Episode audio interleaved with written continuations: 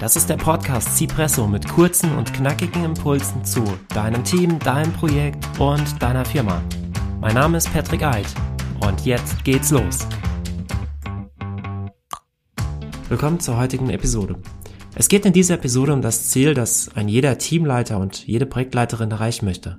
Ein Hochleistungsteam formen. Bevor wir aber gemeinsam in das Thema einsteigen, möchte ich mich zunächst für das zahlreiche Feedback zu den ersten Episoden bedanken. Vielen, vielen Dank dafür. Und das Feedback zeigt mir auch, ich bin auf dem richtigen Weg und die Episoden, wie sie konzipiert sind, dass sie auch sehr kurz sind, kommen gut an. Von daher machen wir so weiter und die weiteren Episoden werden auch relativ kurz werden. Und auf cipresso.de findest du eine Episodenübersicht. Dort kannst du dir die Episoden auch direkt über den Webplayer anhören. Zudem ist der Podcast auf den gängigsten Portalen wie Amazon Music, Apple Podcasts, Spotify oder auch Google Podcasts vertreten. Und die letzten Episoden sind sogar auf YouTube veröffentlicht.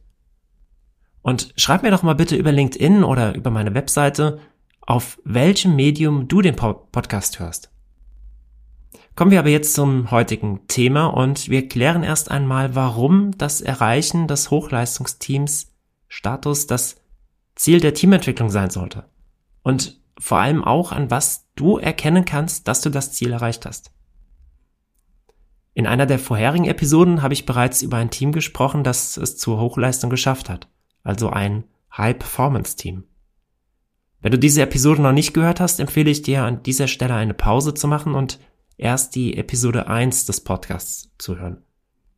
Warum ist das Hochleistungsteam also das Ziel der Teamentwicklung? Nun, wenn die Performing-Phase nach Taktmann erreicht ist, dann herrscht ein sehr gutes Arbeitsklima. Das Team ist bereit, auch die Extrameile zu gehen, die notwendig ist, um herausragende Arbeit abzuliefern. Man ist als eingeschworene Gemeinschaft zusammengewachsen und geht neuen Herausforderungen tapfer entgegen. Das Team ist geprägt von gegenseitigem Vertrauen und einer sehr guten Kommunikation. Die Leistungen des Teams sind wertschöpfend und nachhaltig. Es werden keine Schuldigen beim Misserfolg gesucht, sondern Wege zur Optimierung und zur Lösung von Problemen. Also alles Werte und Eigenschaften, die ja sehr erstrebenswert erscheinen und die auch dazu führen werden, dass Unternehmen erfolgreich sind. Hört ihr vielleicht auch nochmal die Episode zum Erfolgstrichter an. Auch dort wird beschrieben, was wichtig ist, damit ein Unternehmen Erfolg hat. Um das zu schaffen, zu einem Hochleistungsteam zu gelangen, muss das Team auf seinem Entstehungsweg begleitet werden. Und die drei Haupteigenschaften eines Hochleistungsteams sind Nummer eins, sie haben gemeinsame Ziele und eine gemeinsame Vision. Und jeder weiß, warum er oder sie die jeweiligen Aufgaben umsetzen soll. Teamdynamiken entstehen, Visionen und Ziele dienen zum Ansporn und zur Motivation. Nummer zwei, Erfolge werden gemeinsam errungen. Bei Erfolg ist es ein Teamerfolg. Und beim Misserfolg wird nicht eine Person die, die Schuld zugewiesen, sondern das ganze Team trägt die Schuld gemeinsam und erarbeitet eine Lösung. Nummer drei, die Leistungen eines Hochleistungsteams sind nachhaltig und wertschöpfend. Das Team ist nicht für den kurzfristigen Erfolg aufgestellt, sondern es arbeitet bereits über einen längeren Zeitraum zusammen und wird auch noch eine Weile zusammen agieren und die Performance aufrechthalten können. Und an den folgenden zehn Merkmalen kannst du erkennen, dass du es mit einem Hochleistungsteam zu tun hast. Ich mache das jetzt an dieser Stelle recht kurz, aber ich sage dir später noch, wo du mehr Informationen dazu bekommen kannst. Also, Merkmal Nummer eins, ein ausgeprägtes Wir-Gefühl. Nummer zwei, gemeinsame Vision. Nummer drei, gemeinsame Ziele. Und das sind auch Ziele, die das Team wirklich erreichen möchte. Die könnten zum Beispiel mit Objectives and Key Results, also OKRs, gestaltet sein. Dazu wird es später auch nochmal einen separaten Impuls geben. Merkmal Nummer vier: hohe Kommunikationsbereitschaft. Merkmal Nummer fünf: offene Erwartungen im Team.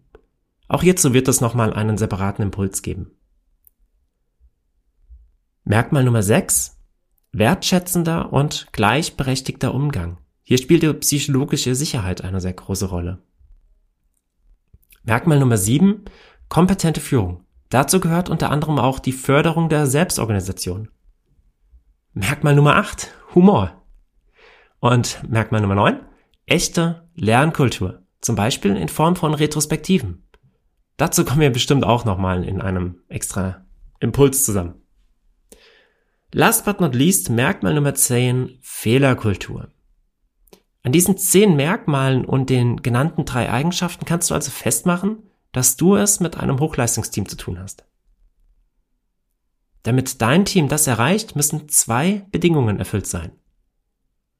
Bedingung Nummer eins: Das Team benötigt passende Wertvorstellungen. Und das Team muss sich selbst Teamregeln definiert haben. Und beides darf nicht einfach von oben übergestülpt werden, sondern von jedem Team individuell erarbeitet und auch wirklich befolgt werden. Zudem muss ein Prozess zur kontinuierlichen Weiterentwicklung geschaffen werden. Und natürlich auch zur Verbesserung der Arbeitsabläufe, Prozesse und Strukturen. Dazu wird eine Reihe von Trainings und Workshops notwendig sein. Das kann komplett teamintern ablaufen oder durch externe Durchführung. Auch ein Teamcoaching kann hier helfen, die Bedingungen zu erfüllen. Ganz zufällig biete ich sowohl die Durchführung von Teamworkshops als auch Teamcoachings an. Wenn du Fragen dazu hast, komme gerne auf mich zu. Die zweite Bedingung für die Entstehung von Hochleistungsteams ist nicht ganz so einfach umzusetzen. Die Teamführung muss Freiräume schaffen. Dem Team muss die Möglichkeit gegeben werden, sich selbst zu entwickeln. Warum sage ich, dass das nicht so einfach ist? Nun, ich bin Vater und für mich war es sehr schwierig, meine Tochter alleine zur Schule laufen zu lassen. Und heute, ein halbes Jahr später, geht sie eigenständig auf dem Nachhauseweg zum Bäcker, kauft sich dort etwas, setzt sich in die Sonne und hält mit ihrer Freundin ein Schwätzchen. Es ist großartig. Ich sehe, sehr viele Parallelen zwischen der Teamentwicklung und der Erziehung von Kindern. Und nein, die Mitarbeiterinnen müssen nicht erzogen werden. Darum geht es mir nicht sondern eher um die Zusammenarbeit zwischen Eltern und Kindern, die sich kontinuierlich weiterentwickelt und verbessert. Und genauso muss sich auch die Zusammenarbeit zwischen Führungskraft und Team kontinuierlich anpassen und verbessern. Bei Kindern geht das nur, indem sie Freiräume bekommen, wenn man Fehler zulässt und sie selbst entscheiden lässt. Und wenn sie entschieden haben, zum Beispiel sich beim Bäcker etwas zu essen zu kaufen und sich auf dem Heimweg in die Sonne zu setzen, dann muss man mit der Entscheidung auch klarkommen. Die Abmachung war, dass sie gleich nach Hause kommt, nicht vom Weg abkommt und nicht mit jemand Fremdes mitgeht. Das waren die Rahmenbedingungen. Und ich finde, der Abstecher zum Bäcker und die kurze Pause passt da rein in die Abmachung. Und auch als Teamführung muss man das Vertrauen in das eigene Team haben. Das Team muss es selbst in der Hand haben, ob es Erfolg haben wird oder nicht. Kurz gesagt, die zweite Bedingung ist bedingungsloses Vertrauen in das Team zu haben.